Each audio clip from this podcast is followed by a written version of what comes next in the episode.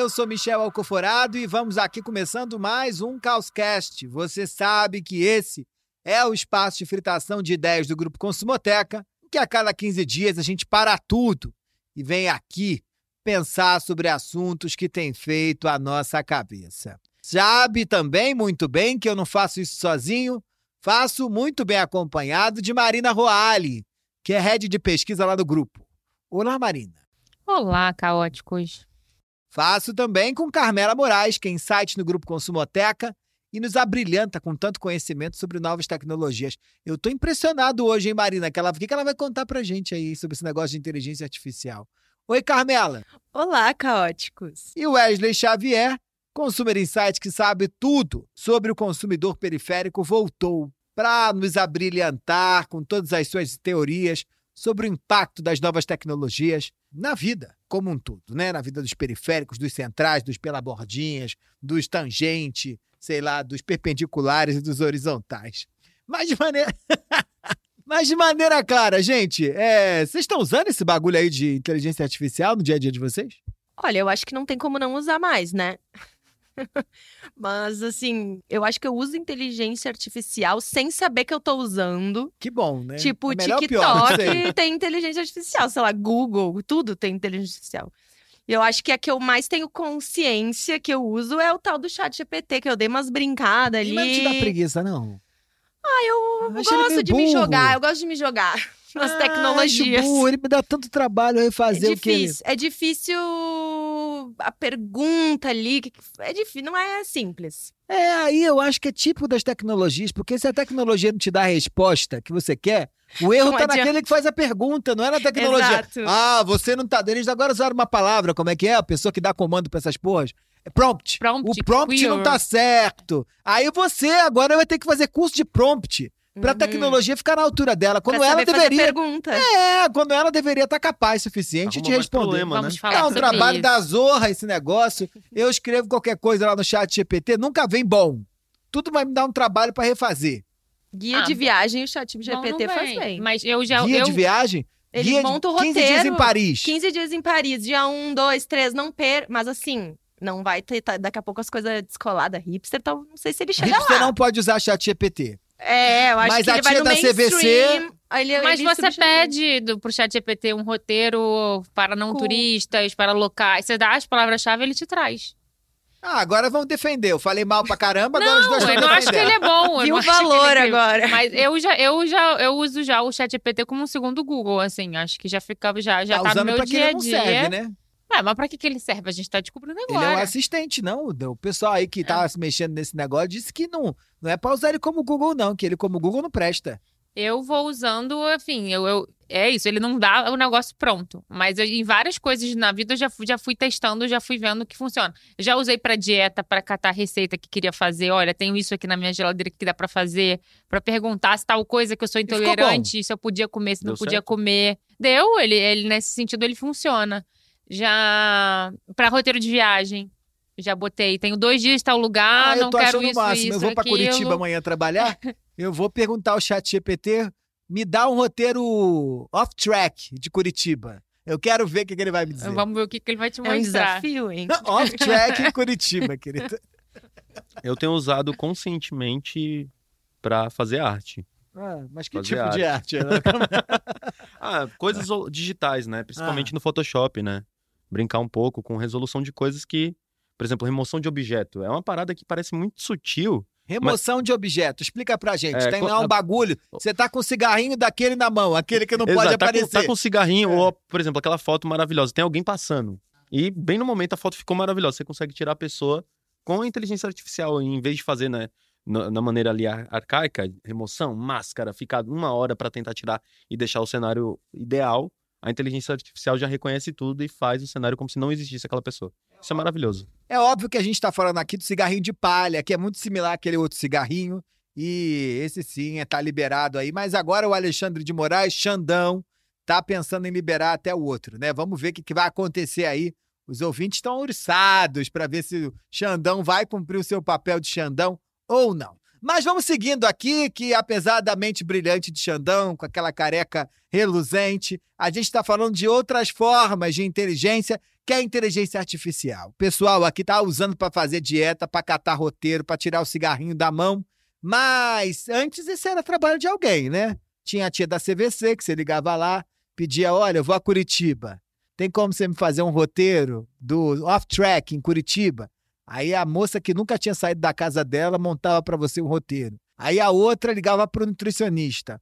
O outro ligava para um design de 3D, Photoshop, sei lá o quê, para poder tirar o objeto que estava na foto. Agora você aperta três botões, dá um prompt e o troço sai, a receita aparece, o roteiro de viagens domina a sua vida. Nesse ponto é interessante porque o que a gente está vendo aí é uma, um rol de preocupações muito grandes, e são legítimas, de pessoas atentas à possível perda de empregos que a onipresença das inteligências artificiais podem trazer para o dia a dia. Mas a gente aqui está olhando não só para isso, a gente está olhando, sobretudo, para que novas tensões culturais vão ser destravadas a partir da onipresença e da disseminação desse tipo de inteligência em tudo quanto é lugar, nas coisas que você sabe e nas coisas que você não sabe. Quando a eletricidade apareceu, o pessoal ficou preocupado também, porque tinha aqueles que acendiam o lampião na rua, pensando, é, esses aí vão fazer o quê? Quando o telefone celular apareceu, o pessoal que consertava telefone fixo ficou preocupado também. O drama agora é que você que está preocupado, né? porque o teu trabalho certamente vai ser atingido ou vai ser impactado de alguma forma. E se tem preocupação com mudança, vocês sabem, né? Tá mais do que na hora da gente dar nome aos bois. Boi. Nome aos bois. Marina Roale, qual é o nome do boi de hoje? No boi de hoje, vamos falar dos acordos pós-artificiais. Ih, mas vocês estão criativos nessas palavras. Nome hein? de, de filme, né? De é. filme. Acordos pós-artificiais. Ah, Isso. Acordos pós-artificiais são os combinados sociais que ainda precisam ser desenvolvidos para que a gente possa entender como que a gente vai conviver nessa realidade aí de um mundo com inteligência artificial. A gente, quando pensa nesse tipo de tecnologia, primeiro a gente sempre vai quase para um futuro distópico, onde a gente pensa que máquinas vão dominar a gente, vamos viver a ditadura da máquina e perderemos todos os nossos empregos. A gente consegue mais imaginar esse lugar do absurdo do que imaginar em coisas cotidianas e corriqueiras onde essa máquina ela vai entrando e onde a gente vai conviver com ela. né? E aí não faltam previsões e palestras e gurus e gente falando né, todo o potencial tecnológico que essa ferramenta tem. Mas acho que quando a gente pensa em inteligência artificial, até a gente ficou falando muito de chat GPT aqui, que acho que ó, acabou que foi um, uma primeira ferramenta que realmente rompeu uma bolha e foi chegando ali de forma consciente na casa das pessoas, porque muita gente já está já tá sendo eh, manipulado por inteligência artificial, mas não sabia. Mas pensar a AI, né, como eles falam, vai muito além de ChatGPT. ChatGPT é uma ferramenta que se propõe a usar a inteligência artificial e ser um assistente virtual ali para isso. Mas quem está preocupado em saber o futuro, né, para onde vai a partir dessa inteligência, em vez de ficar mapeando que tecnologias são essas que estão sendo criadas, vamos olhar para agora e falar de acordos. Que negociações a gente tem que fazer para a gente poder saber o quanto que isso vai mudar a nossa vida. Então, por exemplo, ai, ChatGPT vai roubar o meu trabalho. O quanto que a gente pode usar isso no trabalho? Se eu crio um texto pelo ChatGPT, eu, a autoria é minha ou é do ChatGPT?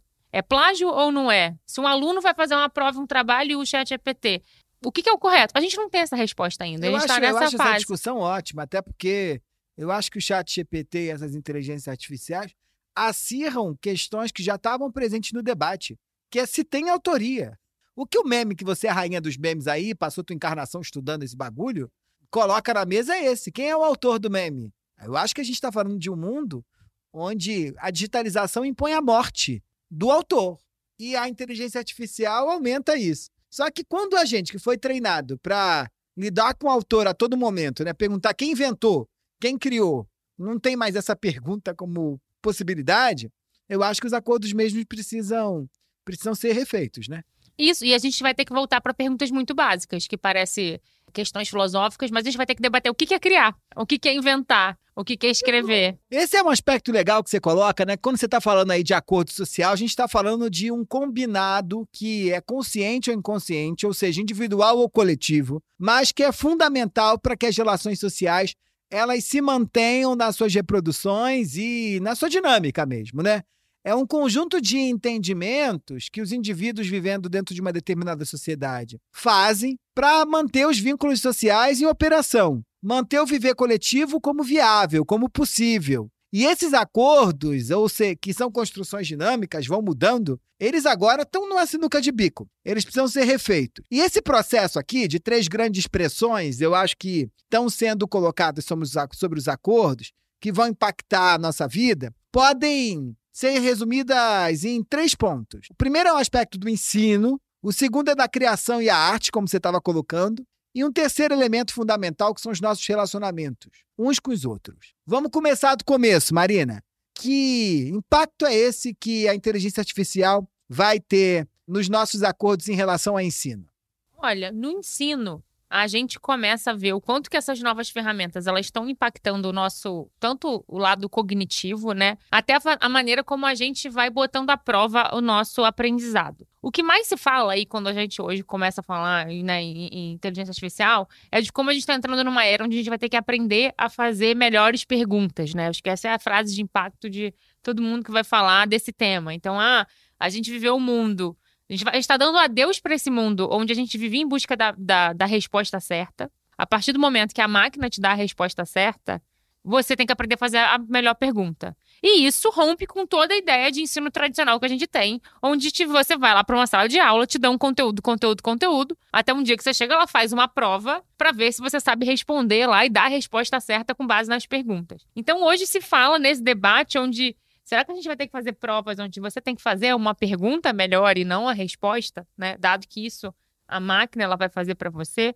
E quando a gente pensa no nosso dia a dia, no trabalho e, e, nos lugares onde a gente vai usar esse tipo de ferramenta, ainda é um lugar muito distópico achar que essa ferramenta ela é tão autônoma a ponto dela se fazer e se resolver tanto sozinha. E é por isso que quando a gente está tendo esses primeiros usos eh, dessas ferramentas, a gente fala, ah, mas no fundo a, a inteligência artificial é burra, porque ela não captou exatamente o que eu queria. Só que a gente tem que aprender a lidar com ela. Então é mais um trabalho coletivo da gente duplando e aprendendo a duplar com essa máquina do que pensar realmente no extermínio. Óbvio que tem trabalhos, tem funções que elas são totalmente operacionais, que ela elimina o trabalho humano, mas abrem novos espaços de onde o humano ele vai entrar e vai operar.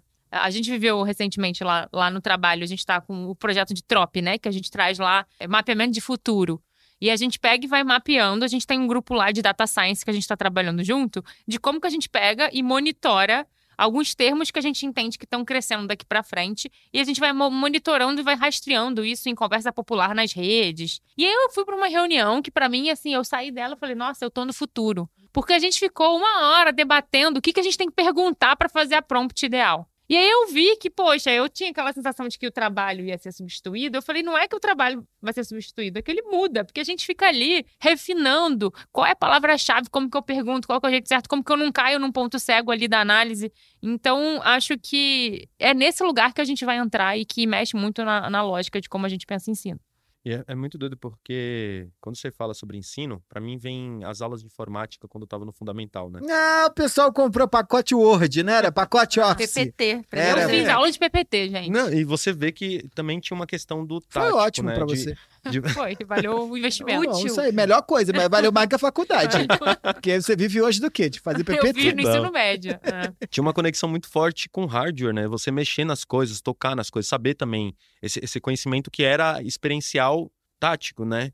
E quando a gente pensa para esse universo da inteligência artificial, os cursos que vêm hoje vêm para otimizar trabalho, tipo, não perca tempo, é, faça tal coisa de maneira mais rápida, não, não entre nesse, nesse fluxo demorado, haja como uma máquina. E aí você tem uma série de cursos dentro do, do ChatGPT que vão te ensinar a fazer uma redação melhor, transcrição de uma forma mais ágil, é, entregar tal arte dentro do Photoshop de uma forma mais prática, ou até mesmo quando a gente pensa em todo esse universo digital, código pronto, né? Galera que não tá precisando mais entrar naquele curso de ciência da computação, de programação, de TI, passar anos e anos entendendo como programa, hoje precisa entender qual é a, o comando que precisa dar para criar um código de um aplicativo. Antes, quem fazia aplicativo era uma pessoa, um grupo seleto, né? Hoje a gente consegue ter códigos prontos para criar aplicativos de uma maneira muito mais tática, rápida, né?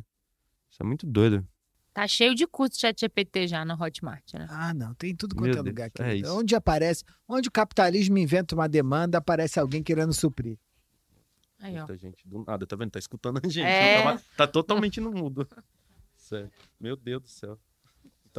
Onde o capitalismo inventa, um, uma demanda, aparece alguém, né, doido para ofertar qualquer bagulho.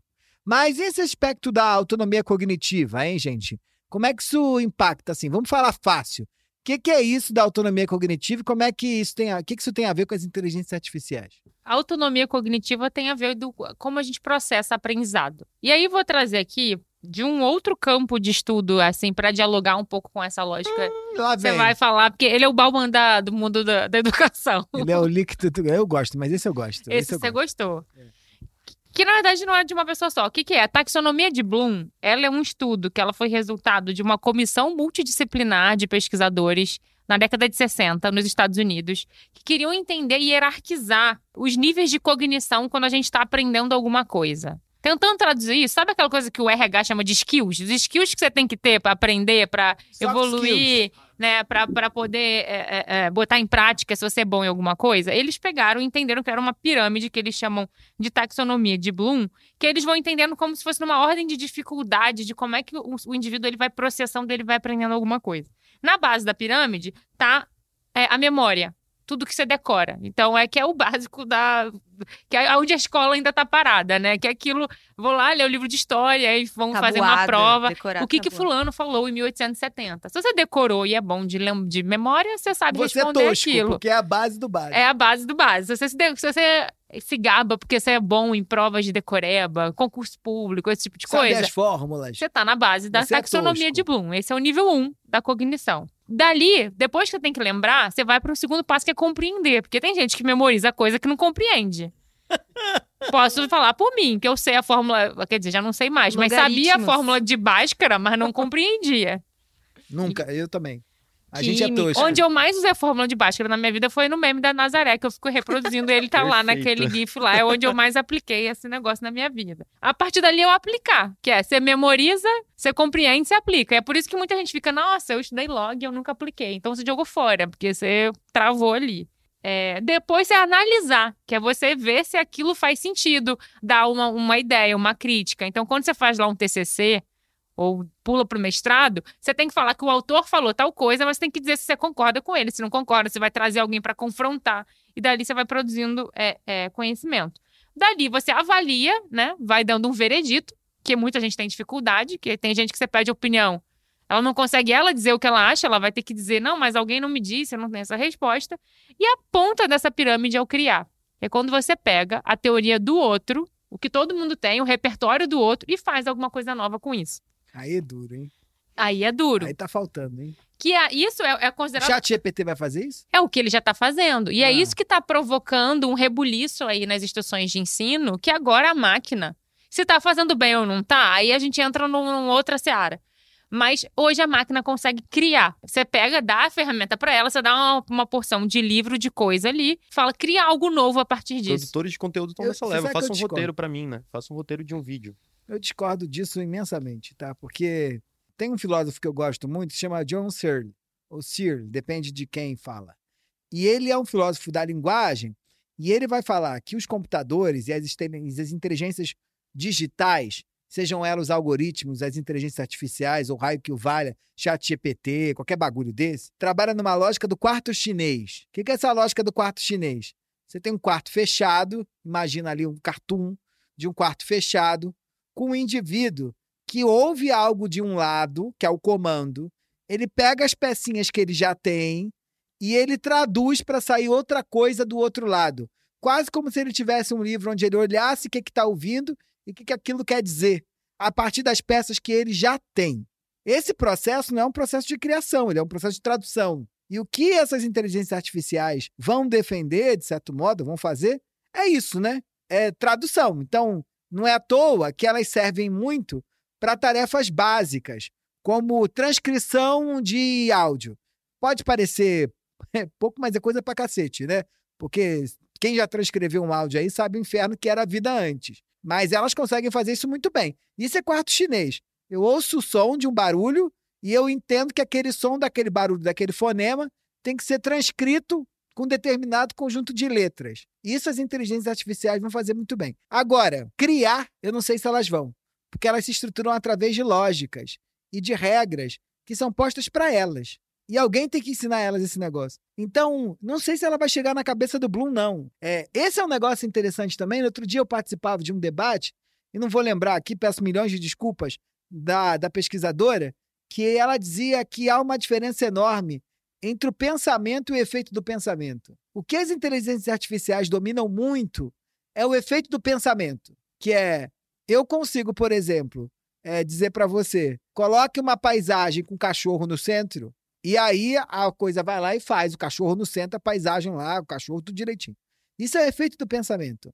Agora, a sacada de perceber que eu preciso de uma imagem que tem um cachorro no centro, precisa de alguém. A máquina só não vai fazer isso. Não, e acho que é bom isso que você traz, porque é por isso que a gente precisa redefinir o acordo do que é criar. Ah, Porque quando o mundo está preocupado que a inteligência está criando coisas, é porque eles definem que se você consegue produzir uma combinação de, de, de, de frases, de, de coisas e de, de pensamentos inédita, mas a partir do que já foi existente, isso, isso é uma criação. Mas a gente tem que, então, dar um passo atrás. O que é criação? É quem dá o comando, então, para que aquilo aconteça? E aí teve um teste bem interessante que o Charlie Broker, que é o criador da Black Mirror, da, daquela da série, série. ele, fe- ele lançou a última temporada agora e ele quis testar de botar o chat GPT para escrever para ele um roteiro, né? Ficou E aí merda. ele E passou Ah. todos os sinopses dos episódios antigos e pediu pra eles escrever. Ah. Ele achou uma merda, ele achou Ah, muito claro. ruim. Porque ele disse que é isso, ficam apanhados. de- Realmente era um episódio inédito, então foi criado no episódio, mas não estava na qualidade, no padrão, enfim, não tinha ali essa, o, o ponto crítico que a série tem que ter. Então acho que faz a gente repensar o que, que é criar, né? Se, que criação é essa? E, e que no fundo se ele continuasse pedindo para a máquina corrigir e, e aperfeiçoando, talvez ele chegasse a uma criação melhor. Mas aí não dá para dizer que a máquina fez sozinha, né? Tem o trabalho dele. Mas qual é o nome desse novo trabalho que a gente não sabe o nome dessa categoria de trabalho que é um homem duplando com uma máquina. E é para esse lugar que a gente está indo, e talvez isso vai ser uma nova categoria de criação.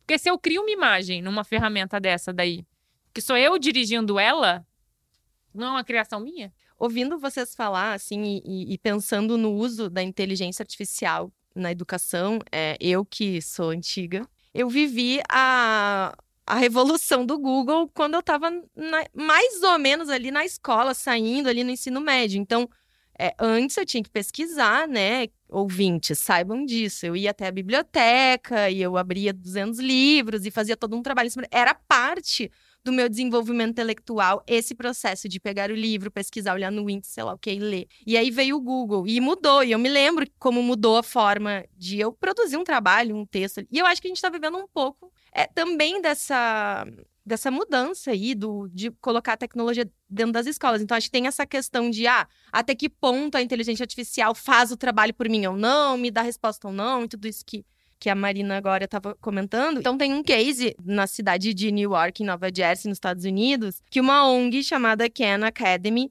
eles criaram uma inteligência artificial chamada Khan Migo, acho que é assim que pronuncia, que é uma ferramenta automatizada que ela colabora com o professor na sala de aula. Então, perguntas mais bobinhas que a, a criança pode fazer, e esse, e esse uh, case, ele é nas escolas públicas, né, de New Jersey, feito com crianças ali do ensino fundamental. Então, perguntas mais bobas que uma criança pode fazer, a professora direciona essa pergunta para a inteligência artificial. Então, a- a- é uma, uma tela, assim, que tem na sala de aula.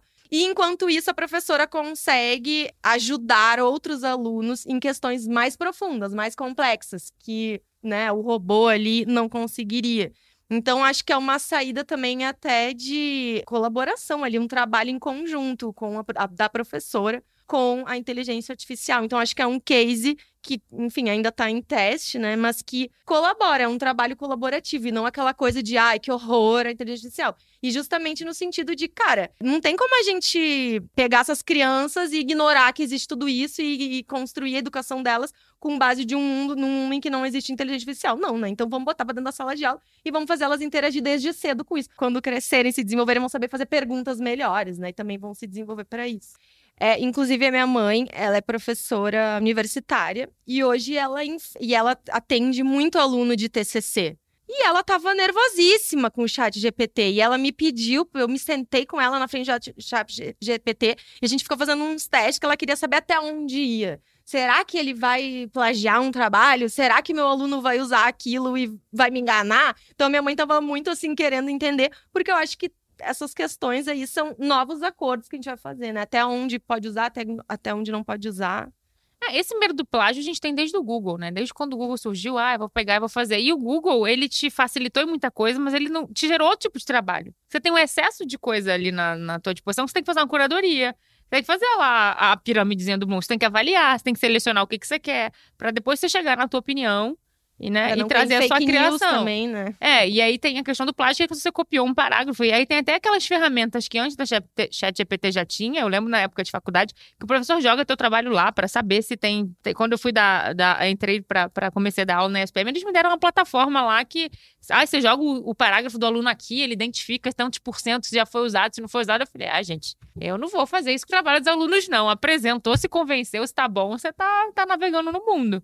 E aí a gente fica nessa do que, que vai ser, como é que a gente vai medir o conhecimento do outro. Acho que é esse que é o desafio das escolas hoje. Essa lógica do decoreba, ela não, não, não faz, faz mais sentido. Então é isso, assim. Se a gente está lidando com uma geração de crianças que vai ter essa ferramenta de forma democrática, muito provavelmente até elas crescerem, como é que elas vão trabalhar com isso? O que, que vai ser genuíno? Como é que você faz o melhor uso disso? Talvez é, se o chat GPT me dá, ou qualquer outra ferramenta de ensino me dá a resposta pronta, eu vou gastar o meu tempo de treinamento e aprendizado numa escola para eu aprender a fazer as coisas que a máquina não consegue fazer. E é isso que eu vou treinar na minha última potência. Então, acho que é para esse lugar que a gente vai ter que fazer novos acordos. Tem um segundo aspecto aqui que está na nossa tríade de hoje, que é o campo das artes, né? Muito linkado a essa coisa da autoria e da criação. Como vocês estão vendo o impacto das inteligências artificiais na refação desses acordos tácitos? Eu sempre quando eu penso em arte e inteligência artificial, fico, eu fiquei acompanhando, né, como isso chega na periferia. O caminho do entretenimento, principalmente de produção de videoclipes, é o primeiro expoente assim de inteligência artificial na periferia, para além de dessas funcionalidades casuais assim, que eu acho que é uma coisa que vai chegando e assentando com mais tempo, mas eu vi durante muito tempo como o Discord ele foi um caminho possível, assim, um dos primeiros caminhos possíveis para pensar pelo, por exemplo, a ferramenta da Midjourney, né, que você enfim, mapeia imagens, coloca códigos, tudo numa linguagem em inglês, né? Não é uma nativa ainda em português. E você criar essas artes, assim, tipo, eu sigo muitos artistas. O enfim, Midjourney, tem... ele é uma plataforma para criar criar em... aqui para nós criar ah, sim é, o Midjourney é uma plataforma de criação de, de artes é, a partir de estímulos ou referências visuais e isso no Discord funcionava a partir de grupos, né? Você tinha ali grupos específicos que estavam. tinha alguma tendência de criação específica, você entrava dentro dele, trazia mais imagens ou já utilizava o banco próprio e você conseguia criar novas imagens e tal. E os criadores ali, principalmente essa galera que está trabalhando com produção de videoclipe, utilizava ali para fazer um mapa, um moodboard, né? Ia muito para esse local. E é muito doido porque quando essa discussão cai para artistas independentes, tem uma, uma, uma, palavra muito forte sobre essa qualidade, né? Qual a qualidade que essas artes estão e será que elas substituirão nossos trabalhos? E quando se pensa em periferia, você não tem muitos exemplares. Se você colocar qualquer periferia, indiferente do nome que você escreva em idioma, você não vai ter um leque tão grande de imagens dentro desses bancos, né? E aí entra muito essa discussão desses artistas, que é como a gente ferramentaliza um software que não existe nenhum banco de imagens para que ele possa usar e criar narrativas dos nossos contextos, né? Porém, com avançar, eu acho que o, Photoshop ele traz uma discussão, né? Photoshop é uma ferramenta de edição de foto, de criação de imagem da Adobe, da empresa Adobe. E ele abre um espaço que é como a gente utiliza já imagens ali próprias, seleciona espaços específicos, aquele lance que a gente tava brincando, né? Remover o cigarrinho, remover tal pessoa de dentro da imagem, e aí a gente começa a criar vários espaços, assim. Há um tempo atrás, a Fotogacria, que é uma criadora de conteúdo, assim, fantástico, do, do, Rio de Janeiro, carioca, que produz... Ela é fotógrafa, né? Enfim, faz vários e vários tipos de conteúdos em torno da periferia. Ela produziu algumas imagens utilizando essa ferramenta, né? Do Midjourney.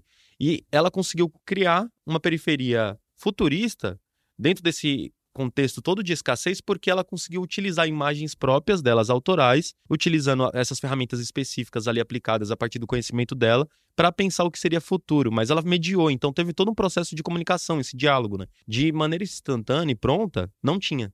Então hoje a gente consegue pautar que sem a mão do, desse artista a gente não vai ter um trabalho autoral. É, você pode até ter imagens e coisas do tipo bonitas, mas a gente não entra num, num campo de discussão do que é arte quando a gente pensa em representatividade, por exemplo, sabe? Eu acho que tem uma coisa que você fala aí, quando você fala assim, ela não criou essas imagens, ela mediou. E esse termo mediação, acho que até no mundo acadêmico ele é muito falado, mas acho que ele vai sair dessa bolha e a gente vai começar a debater o que é criar a partir dessa lógica. Então, quando a gente está mediando uma criação nova a partir do olhar humano combinado com máquina, isso vai inaugurar uma nova categoria de criação.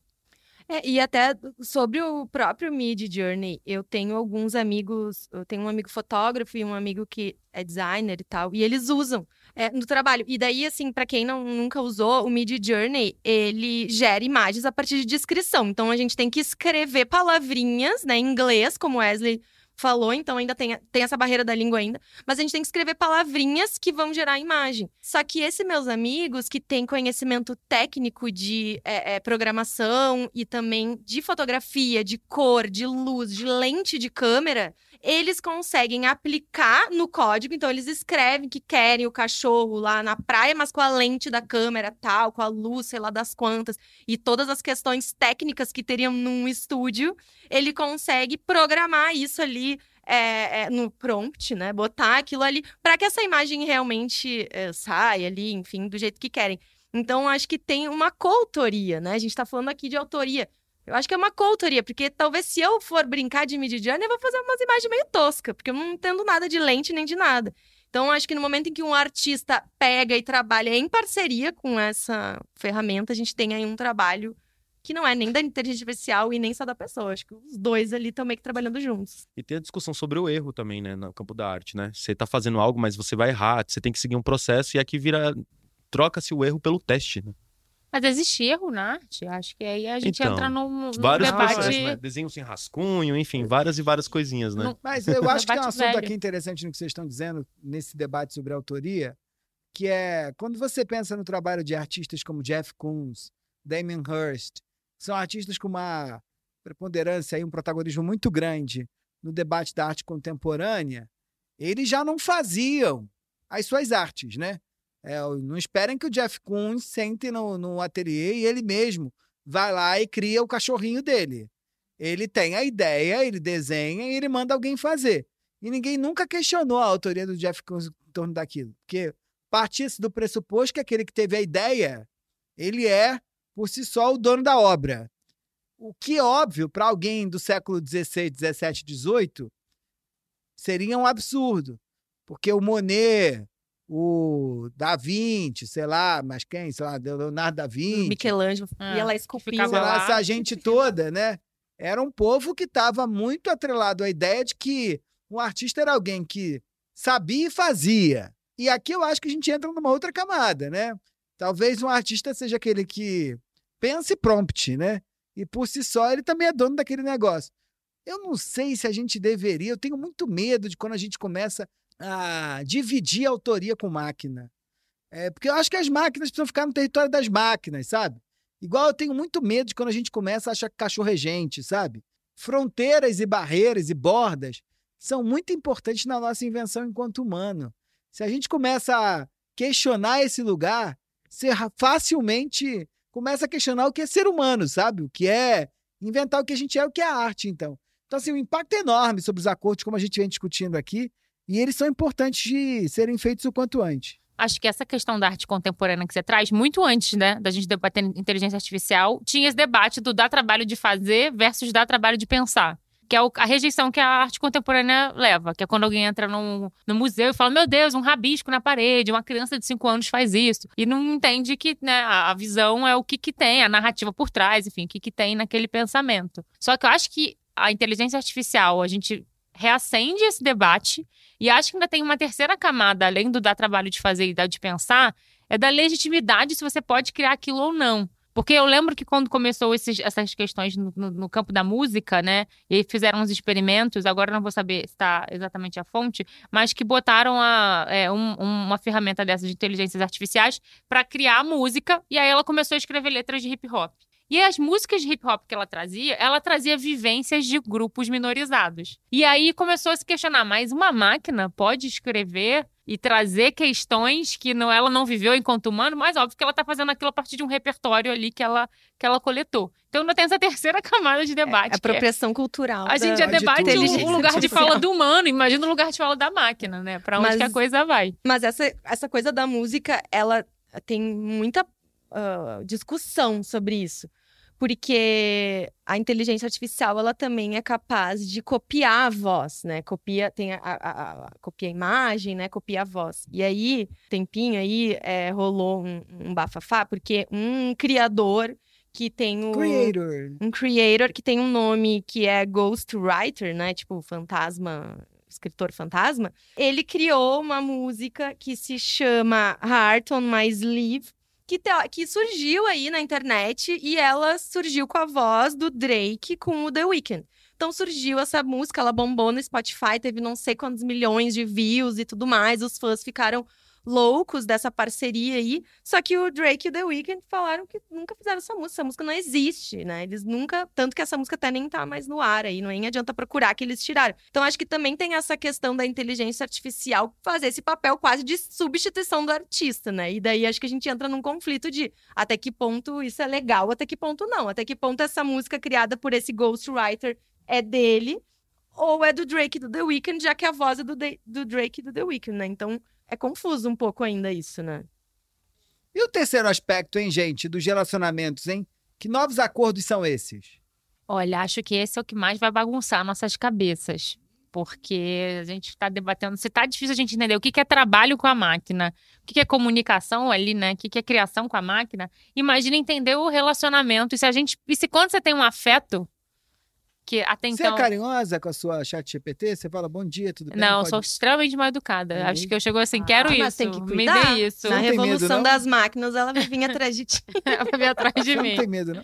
Sou zero educada, não tenho etiqueta. Acho que vai ter um dia que ela vai. A Alexa vai se revoltar um dia. É, mas, gente, aí eu abrindo o parágrafo aqui, o Leandro, ele, o meu boy, ele pega e ele. Ele, ele é ótimo, que ele conversa muito educado com a máquina dele e a máquina avalia tudo. Ele bota a máquina para avaliar todas as perguntas que ele faz. Assim, ele faz uma pergunta e ele pode assim: me diga de 1 a 10 se a pergunta que eu estou te fazendo é correta e te ajuda no que eu preciso. Porque eles usam isso muito em programação, ele trabalha com programação. E aí na programação eles têm uma lógica de ter que perguntar realmente direito. Mas a eu- máquina tem dado que nota pra ele? Pra Aí além ela- da métrica da vida, ele arrumou ele ainda mais se umas. coloca sendo avaliado E pela a máquina, máquina. tem dito o quê E às ele? vezes ela bota, ela vai, ele bota numa escala de 0 a 10 e ela, tudo que ele pergunta, ela vai nomeando e aí ele vai entendendo se ele tá perguntando certo ou errado. Gente, haja terapia, né? É muita piração, né? Eu já não quero nota mais nem do Uber mais, imagina a nota do, do chat GPT. Mas, pensando aqui em relacionamento, né, que é uma coisa que a gente sempre associa afeto ao humano, a gente já vê as pessoas transferindo essa lógica de afeto com a máquina. Ah, e não é novo quando a gente pensa naquele filme Her, que é um clássico, que todo mundo fala, do homem que se apaixonou pela voz e tudo mais. Mas a gente tá numa realidade cada vez mais próxima, né, disso acontecer. E a gente sempre previu e trabalha aqui, né, na ideia de que sempre que uma tecnologia consegue resolver uma tensão do nosso mundo contemporâneo, é sinal de que ela vai arrumar brecha para ela ficar. E a gente vive hoje uma epidemia de solidão, né? As pessoas estão com questões de relacionamento, a gente está nesse mundo cada vez mais voltado ali pro eu e você quer se satisfazer, e não tem coisa melhor do que se relacionar com alguém que só fala o que você quer, que você está sendo treinado pelo seu repertório, pelo seu gosto, pelo que você acha que é certo. Então a gente vai ter que começar a debater sobre esse relacionamento com a máquina, o quanto que ele é legítimo, né? E a gente já tem um monte de história por aí de pessoas agora que não sei, não sei se a gente cria uma nova letra de relacionamento aí para poder a gente nomear esse tipo de, Pra além de, de monogamia, relação. não monogamia, É. Tem mais um. mais um.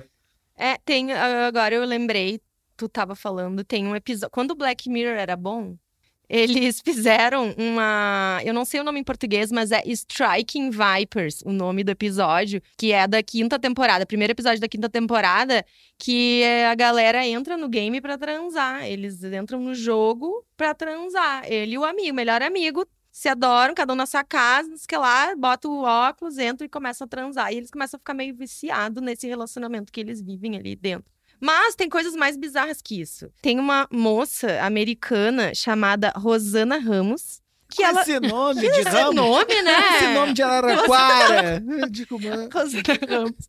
É, ela terminou o Como é que é relacionamento com sotaque isso aí? Rosana. Rosana Ramos.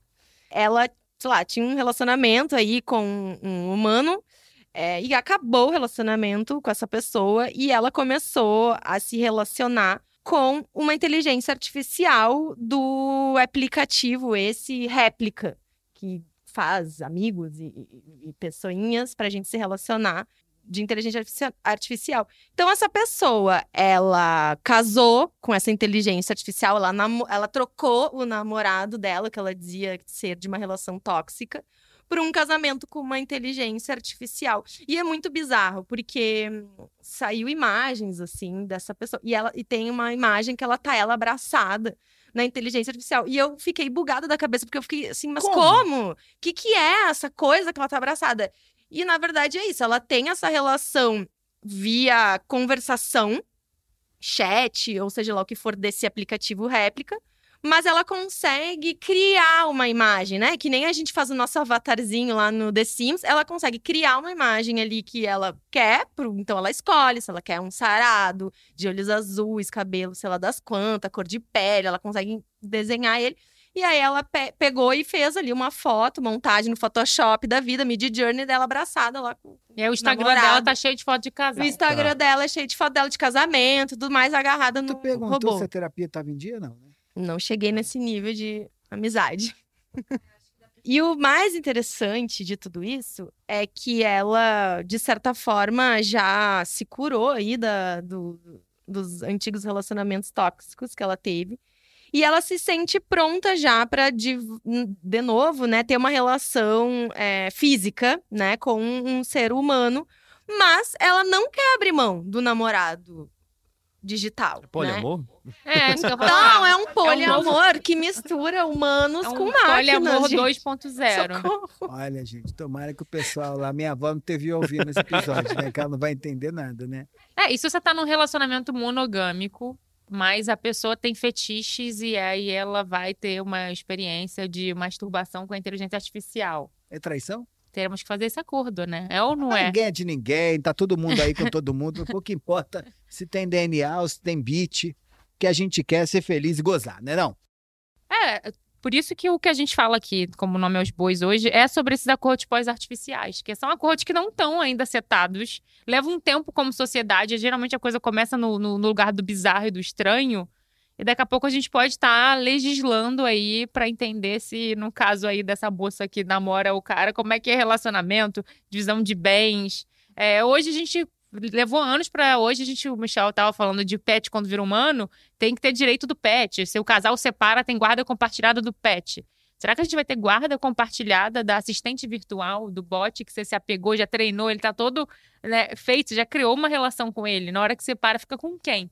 Então, coisas que ficam realmente nesse lugar do, do freak, eles vão se naturalizando, eles vão entrando na cultura e pode ser que daqui a alguns anos a gente não ache tão estranho e isso vai vindo pra gente. Mas o momento que a gente vive é esse, né? De trazer essas negociações e de rever a ética, que ela vai mudando ali de tempos em tempos com a sociedade. Essa empresa que a gente falou aqui, né? Acho que é a réplica. É, eu lembro que a gente testou, né, Michel? Uma vez, você, você que me mandou esse negócio aí, a gente ficou um tempo que você ficava lá treinando Isso é Um 2000, sei lá, aplicativo. 2015, né? 200 anos Então, atrás. Você vê, imagina o quanto que eles devem ter evoluído. Eles hoje se, se portam como uma empresa especializada em AI Companions. Ou seja, é só em desenvolver chatbot para ser a melhor companhia para um ser humano, né? E aí eu acho que a gente está indo para um lugar que é até perigoso, eu não sou a pessoa da, da, da, da, saúde para dizer, mas que é é uma mulher dessa, quando fala, nossa, eu saí de relacionamentos tóxicos, e a gente achar que o relacionamento com a máquina vai ser a saída pro, pro tóxico, teremos probleminhas por aí. É, e é pra- uma, Pra uma, tratar. uma relação também que é quase da gente com a gente mesmo, né?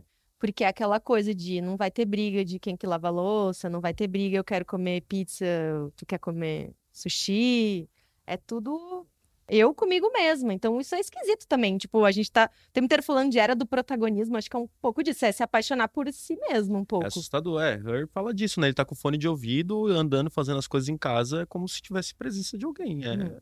É esquisito ainda. Mas sabe né? o que eu fico pensando? Assim, a gente hoje reclama muito quando a gente lida com chatbots, a gente quer. que- Ai, tem que ser um humano me atendendo. Acho que a gente não tá preocupado se é um humano ou não, mas sim está entendendo a demanda que a gente tem. Satisfeito. é. A vai partir do resolver, momento que né? a nossa demanda é atendida, o quanto que a gente dispensa isso? E eu fico perguntando, se alguém me oferecesse hoje um, um chatbot para entrar ali no meu WhatsApp, E responder. Olha, eu pensaria, porque eu não dou conta do meu WhatsApp, não. E aí eu fico, quando você estiver conversando com alguém, será que a gente vai saber distinguir quando está falando com a pessoa ou com a máquina que ela treinou para ela mesma? Acho que são acordos que a gente vai ter que fazer.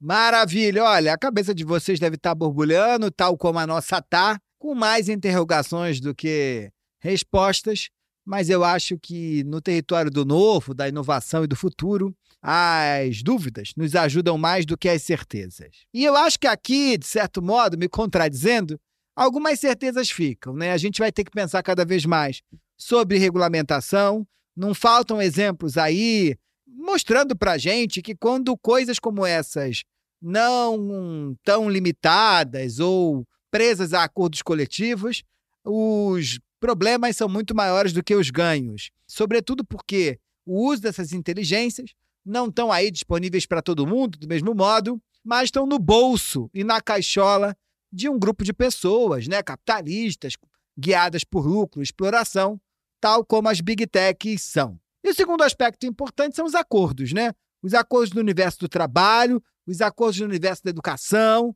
os acordos dentro do mundo das artes, os acordos dentro do, do território da criação. É sobre isso da educação, já falei, todos dois.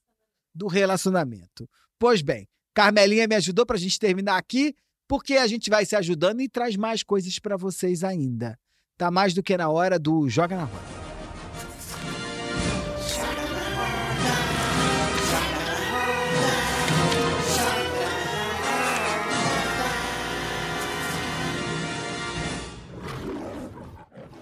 Carmela Moraes, o que trazes? Então, eu trouxe hoje um filme que é o filme do Harry Styles e da Olivia Wilde. Ui, ui, ui. É Olivia Wilde, calma. É Olivia Wilde ou Jessica Biel? Olivia Wilde. Que, inclusive, o backstage desse filme teve um monte de bafafá e tudo mais. Procurem saber, ouvintes, que é ótimo, quase mais ótimo do que o filme e a história. É, o nome do filme é Não Se Preocupe, Querida, Don't Worry, Darling. E eu nunca imaginei que esse filme... Ai, desculpa, gente, eu vou quase dar um spoiler. Eu vou me segurar pra não dar, Pode, mas eu vou lá, quase dar um lá, spoiler, porque senão eu não consigo dizer por que que eu trouxe esse filme. Porque eu nunca imaginei que esse filme fosse sobre relacionamentos com o uso da inteligência artificial. Mas ele é. Então, ele tem uma carinha de filme bem American Way of Life, aquela coisa toda. É, mas ele é um filme de ficção científica que fala sobre um universo distópico onde os homens é, criam mulheres perfeitas digitalmente e eles entram lá naquele espaço metaversico, sei lá do que, para se relacionar com essas mulheres, né? Então, ele também fala um pouco sobre esse silenciamento das mulheres, busca de autonomia, várias questões aí. Mas é bem interessante, bem fofinho. E tem o Harry Styles, né, gente? Vale por isso também. Marina Roale. Olha, eu tava com a dica do Black Mirror sexta temporada, mas a Carmela já disse que é ruim. Mas é porque eu não era tão entusiasta da, da, da antiga. Eles deram uma repaginada nessa nova temporada. Tá mais. Tá, tá menos aquela coisa super distópica. Eu tinha ansiedade vendo aquele outro. Então eu prefiro esse modelo agora. E eles voltam sempre com essa temática. Então, inclusive no primeiro episódio dessa sexta temporada, eles já trazem aí todo um enredo pra pensar um pouquinho o impacto do AI na nossa vida. Mas eu já acho que eu devia ter pedido pro chat de indicações. Aí dava nesse episódio aqui que ninguém ia saber. No próximo farei isso. Wesley Xavier, que trazes? Eu trago uma série que me causou um espanto, mas um espanto que fala, beleza, é compreensível. É é uma série onde dois mediadores ali investigam é, o entretenimento sexual no Japão. Hum, E assim, tem um episódio que eles chegam num prédio, que é um prédio que você vai subindo uns andares e cada andar tem uma categoria de acesso a um entretenimento sexual. Toys, acesso a cabi- cabines VIPs, e aí vai cada mais em cima vai subindo o nível de inteligência artificial que te proporciona prazer. E aí eles entram numa cabine que você basicamente entra ali parecendo uma série do Evangelho com aqueles cabos um robô assim ligando que te, te conecta inteiro e você fica lá com uma IA que te proporciona prazer enquanto a máquina te masturba. E achei. é. Quanto É custa caro? Útil. É a pergunta que fica.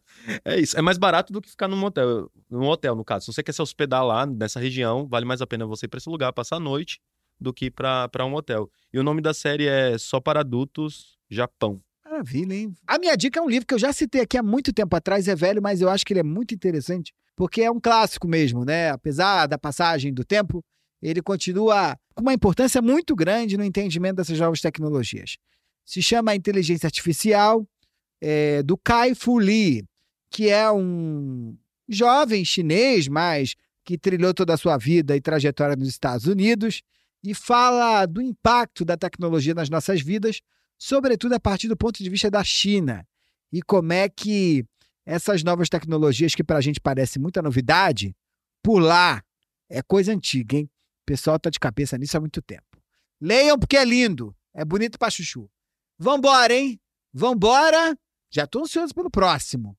Carmelinha, Carmela Moraes, beijo grande, até a próxima. Um beijo, caóticos.